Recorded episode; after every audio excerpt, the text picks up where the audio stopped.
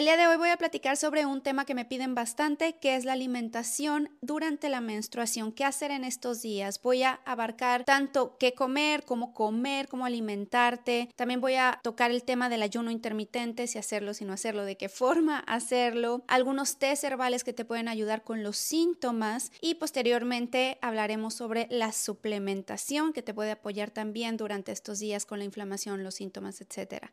Así que te invito a que te quedes hasta el final. Por cierto, me llamo Dulce Dagda, soy nutrióloga holística, tengo una maestría en nutrición y dietética y bienvenido a mi podcast o a YouTube, donde quiera que me estés viendo o escuchando. Y primero que nada, te quiero decir felicidades porque tienes menstruación, porque estás menstruando. Obviamente, si eres una chica, seguramente entenderás que cuando tú menstruas significa que todo está bajo control. Porque hay muchas chicas que llegan conmigo y que me dicen que llevan tres, cuatro meses sin menstruar y hay algunas que me dicen que estoy felices sin menstruar y que el, sangrado les molestaba mucho y que dejaron, pues dejaron de menstruar, pero obviamente tienen otros síntomas. Eso es un síntoma de que algo no está correcto en tu organismo, de que algo no está funcionando adecuadamente. Cuando tú tienes tu ciclo menstrual lo más regular posible, de entre 25 a 28 días aproximadamente, significa que todas tus hormonas están funcionando. Y la verdad es que nosotras como mujeres tenemos eso a nuestro favor, sobre todo, bueno, cuando estamos en una etapa fértil, ya después en la perimenopausia y la menopausia todo va cambiando. Cuando llegue ese momento, cuando yo me vaya acercando a ese momento, probablemente iré cambiando mis temas y me acercaré más a ello, pero ahora estoy en mi etapa fértil y entonces me interesa mucho este tema sobre la menstruación y tu ciclo menstrual, pero no dejando a un lado a todas mis chicas que ya están en la perimenopausia o en la menopausia también. Entonces, nosotras las mujeres que estamos en esta etapa, tenemos a nuestro favor ese, ese marcador, ese, esa lucecita roja o amarilla o verde que nos indica estás bien, estás más o menos o estás mal. Entonces el hecho de que no tengas un periodo menstrual regular significa que tus hormonas no están trabajando adecuadamente. Ahora, durante la menstruación es importante aclarar que sí cambian algunas cosas, pero es de una forma natural adentro de nuestro cuerpo. Es normal que tengas algunos síntomas de irritabilidad, es normal que te inflames un poquito, que te duela de vez en cuando o poquillo la cabeza, que te sientas baja de energía, con más antojos principalmente, eso es lo que más reportan o reportamos las mujeres y al, mismo tiempo yo te podría decir que yo es de lo que más reporto es lo que yo más padezco, los antojos y tengo mucha hambre, el apetito eleva. Es un indicador totalmente normal. Ahora, lo que no es normal es tener dolores abdominales excesivos, ¿no? Que te duela el área de tu vientre, el área de tus ovarios, que sientas muchísimo dolor excesivo, tanto que ni siquiera te puedas levantar de la cama. Hay algunas mujeres que me dicen que no se pueden ni levantar, que tienen que estar acostadas o sentadas. Los dolores de cabeza súper extremos, migraña escalofríos, un hambre indominable que sientes que te quieres acabar y que no puedes controlar esa hambre, un frasco completo de yogur o de helado. Esos síntomas al extremo no son normales y por supuesto si van acompañados de un ciclo menstrual irregular que sea arriba de 35 días, 40 días, ya hay algunas mujeres que vienen con eso. De hecho, arriba de 35 días ya no es normal y también abajo de 25 días tampoco es normal se tiene que ver qué hay alrededor, checarte las hormonas, qué es lo que tenemos que hacer, cómo alimentarnos durante esta etapa. Recuerda que hay dos etapas principales en nuestro ciclo menstrual, que es la época folicular, que es después de la menstruación hasta el día que ovulamos, después de la ovulación hasta el día que menstruamos, es la época luteal. Entonces, entre esas dos está la ovulación y está la menstruación, que son otras dos pequeñas etapas, pero en realidad solo hay dos grandes. Durante la ovulación nos sentimos súper bien, felices, contentas, porque los estrógenos están altos y tener los estrógenos altos significa que eso nos va a dar un boost de todo, ¿no? De felicidad, etc. Cuando los estrógenos bajan tiene que ir aumentando poco a poco la progesterona. Sin embargo, la progesterona aumenta hasta cuando menstruamos, pero los días previos también baja. Entonces tenemos bajo de estrógenos y progesterona, porque de hecho la progesterona nos hace sentir bien calmadas, bajas de energía, pero muy, muy calmaditas. Pero la cuestión es que bajan los estrógenos, baja un poquito la, la progesterona en el tiempo que empieza a subir y ese lapso previo a la menstruación son los días más difíciles y también son los más sensibles de una mujer en la etapa luteal. Entonces, ¿qué tenemos que hacer? Primero que nada, céntrate muchísimo en hidratarte, estar bien hidratada. Siempre hay que estar bien hidratada, tomar bastante agua todos los días, que son 8 vasos de agua mínimo, lo que la recomendación general, pero es que también va a depender muchísimo de cada mujer, de cada actividad física. Esta recomendación general de los 8 vasos no está tan mal si lo tomas en cuenta como una base. Ahora, si hace mucho calor donde tú vives, si donde tú estás también estás sudando constantemente o hace más frío, pues no tienes que tomar tanta agua, pero si estás sudando y haces actividad física, pues hay que beber todavía más agua, pero que sea la base esos ocho vasos. Ahora, que esa hidratación no sea así sola de agua, sino que le agregues electrolitos, que le agregues minerales. A mí me gusta mucho comprar trace minerals, minerales que los pones en forma de gotitas, es prácticamente agua de mar y obviamente no vas a ir al mar a recoger el, agua, sino que son minerales que ya vienen eh, separados en agua y tú se los agregas aparte a tu agua. Eso es de lo que yo más recomiendo a mis pacientes, tanto hombres como mujeres, los trace minerals.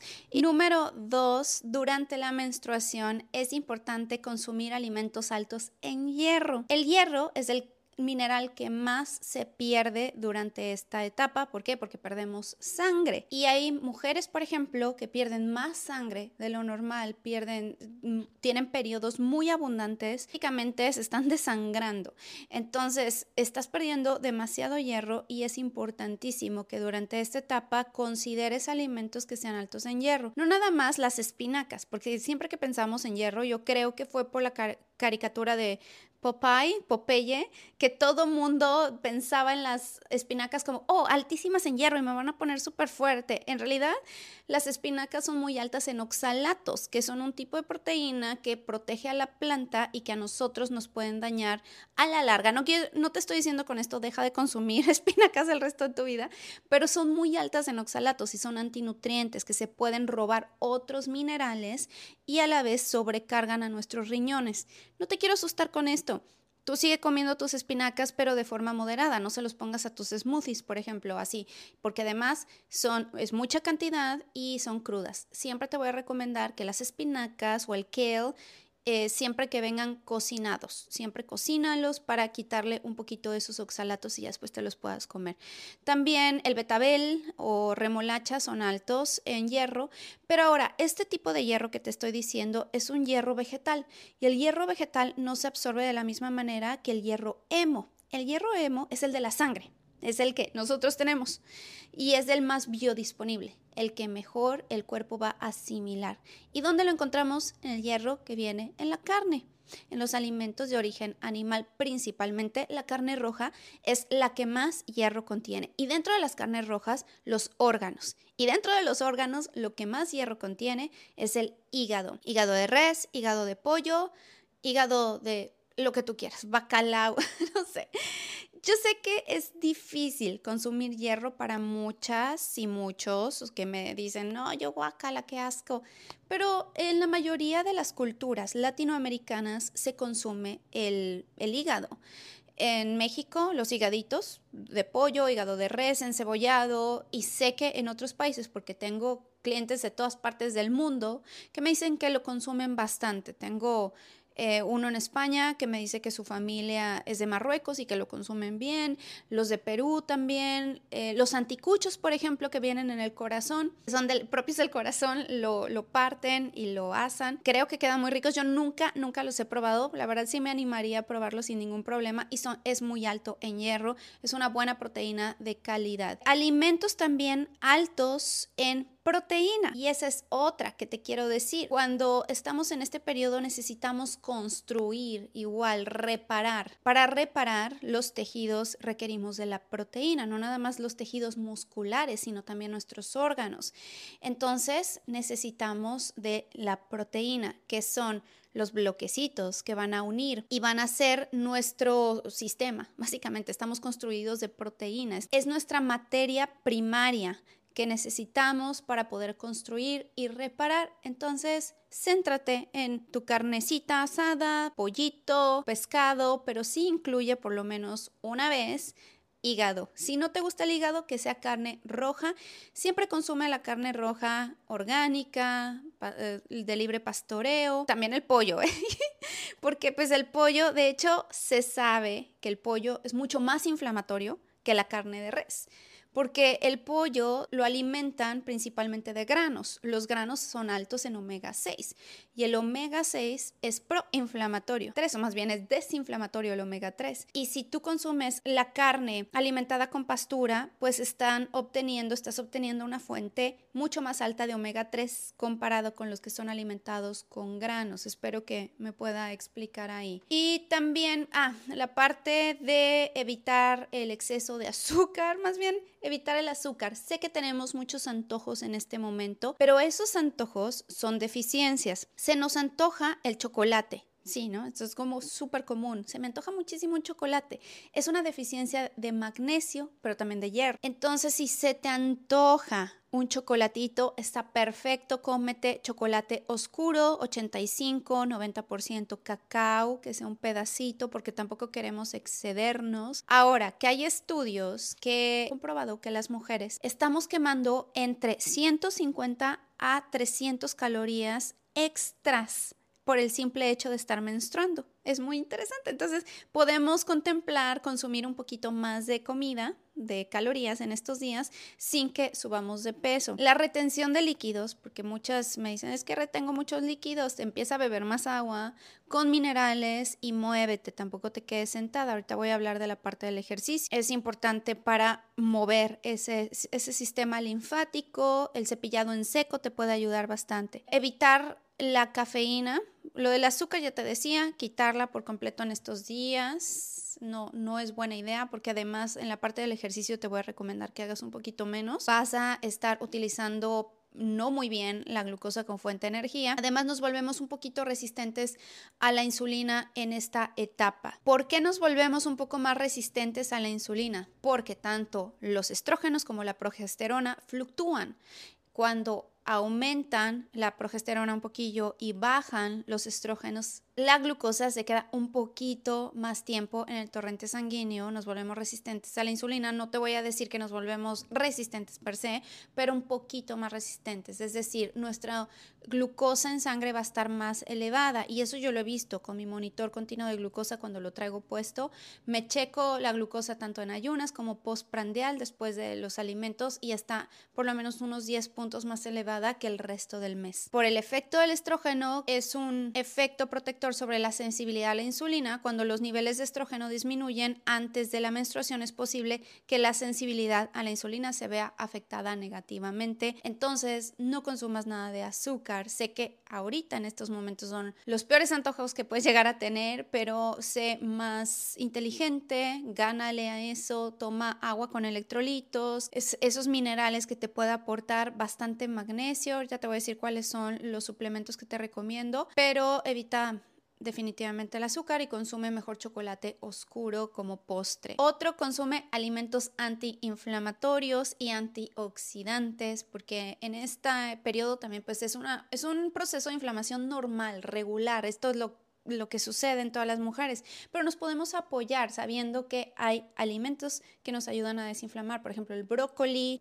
coles de Bruselas, la coliflor este tipo de verduras crucíferas tienen propiedades tanto antiinflamatorias como antioxidantes. Hay que evitar también la cafeína en este periodo porque los niveles de cortisol se elevan un poquito porque también traemos un poquito más de estrés interno, hay reparaciones, se eleva un poco más el cortisol, se eleva la glucosa y encima tú le pones un estresor extra que es la cafeína, te va a acelerar, no te va a poner bien y no te recomiendo que consumas cafeína del café. Ahora, cambiándolo por una cafeína muy suave, podría ser la del té verde, porque la cafeína, o más bien el té verde, además de traer propiedades antioxidantes, también el café tiene ciertas propiedades antioxidantes, pero eh, la forma en cómo la cafeína va a afectar a tu cuerpo es que te altera más.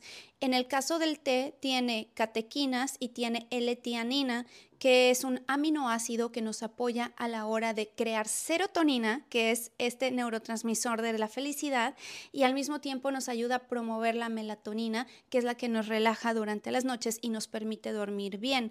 Muchas mujeres no pueden dormir bien y yo me incluyo, a mí me da insomnio en, antes de mi periodo menstrual, como unos cinco días, me parece que como al... Mm, octavo día y luego el quinto día y luego el tercer día. O sea, como que tengo varios, varias noches que no duermo muy bien o duermo, pero me estoy despertando a cada ratito. Tanto el cortisol como la baja producción de estrógenos y progesterona no me permiten dormir bien y esto muchas mujeres se ven afectadas.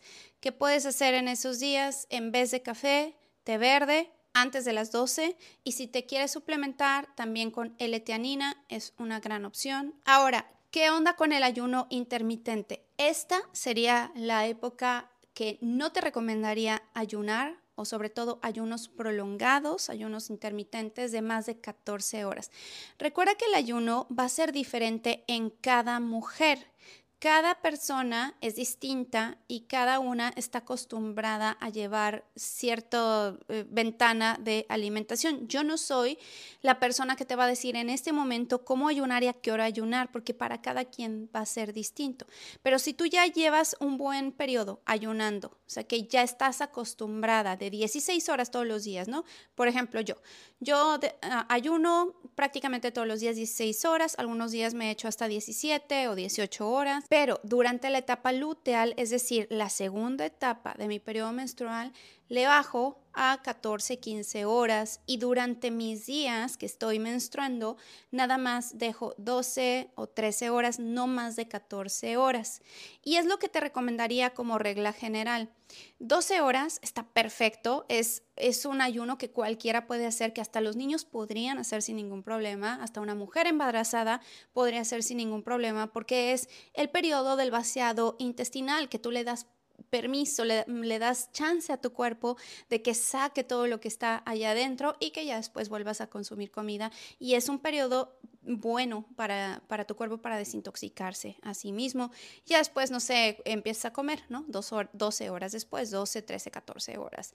Pero no te recomendaría más de 14 en esta época de... Por cierto que tengo una guía gratuita para aprender a ayunar en mujeres sin dañar tus hormonas. Y bueno, ¿qué más podemos hacer? ¿Qué tipo de ejercicios? Yo te recomiendo que en estos días, sobre todo durante toda la etapa luteal, pero más cuando ya, ya se vaya acercando tu periodo, se supone que son los últimos 10 días, pero yo lo dejaría para los últimos 5 días, a unos tres días antes de tu periodo que bajes bastante la, frecuencia y también bajes más bien la intensidad, porque la frecuencia puede seguir siendo la misma, pero que bajes la intensidad y el tipo de ejercicio. Principalmente que si tú haces, por ejemplo, pesas, porque además la intensidad va a ser diferente para cada persona. Si tú lo único que haces en tu día a día es caminatas, por ejemplo, todos los días caminatas, bueno, pues que bajes a caminatas todavía más suaves.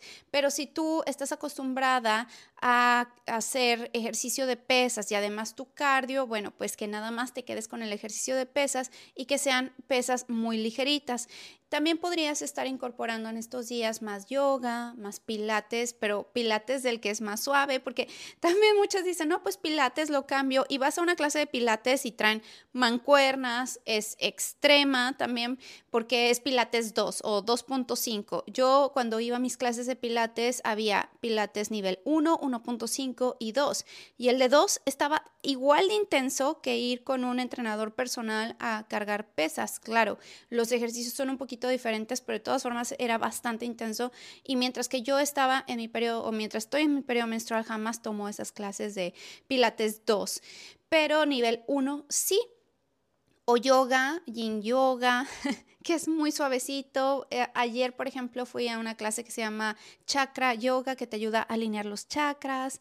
Yo no entiendo mucho de ese tema, ya luego pues me, me, iré metiendo más, pero no entiendo, pero está muy interesante que cómo te ayuda a alinear los chakras este tipo de yoga y es un yoga suave, tampoco una cosa así como yoga nidra, que te acuestas en el suelo a dormirte y a meditar, pero este es un tipo de yoga que sí estás moviéndote, es, es un flow, pero muy ligerito comparado con eh, otro tipo de yoga, ¿no? Viñasa o no, no sé tanto yoga, pero esos son los que yo he tomado.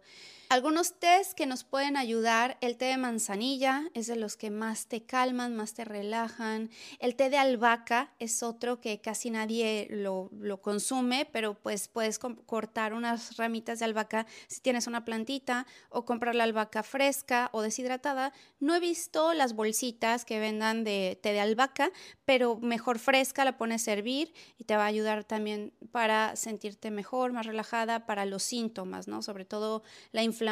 El té de cúrcuma es otro que te puede apoyar. El té de hojas de frambuesa, también, de hecho, el té de hojas de frambuesa tiene un efecto que baja la glucosa en sangre.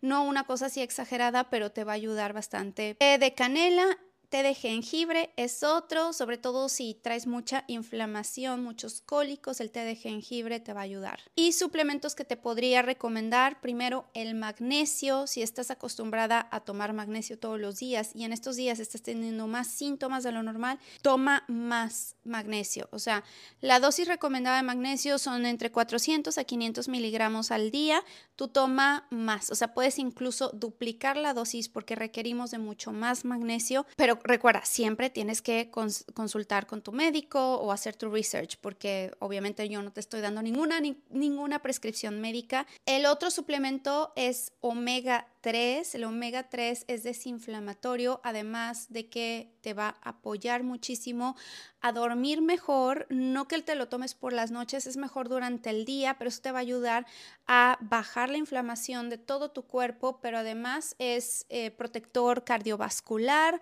tiene muchas funciones el omega 3 y en esta etapa también lo podrías duplicar la dosis. Yo la duplico sin. Otro suplemento que te puede apoyar para los desequilibrios hormonales durante esta etapa es la vitamina B6, que además apoya también a dormir mejor, aunque yo recomiendo tomarla más de día que de noche.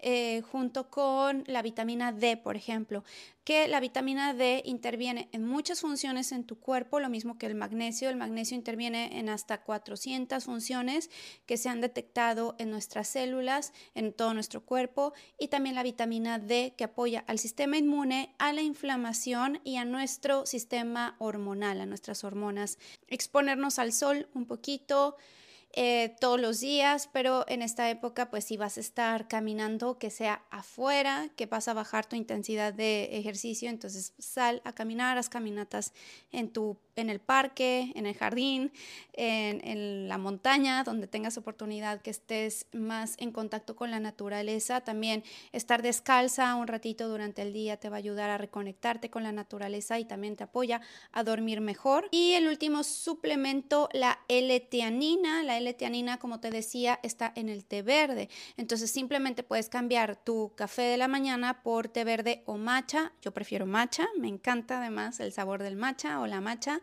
Y también lo que puedes hacer es suplementarte con 200 miligramos de L-tianina que te va a ayudar a relajarte. Puedes tomarlo este sí antes de dormir o incluso durante el día y te va a traer una sensación de relajación sin sentirte como groggy o sentirte mareada o que te quieras ir a dormir automáticamente. Simplemente te va a estar relajando.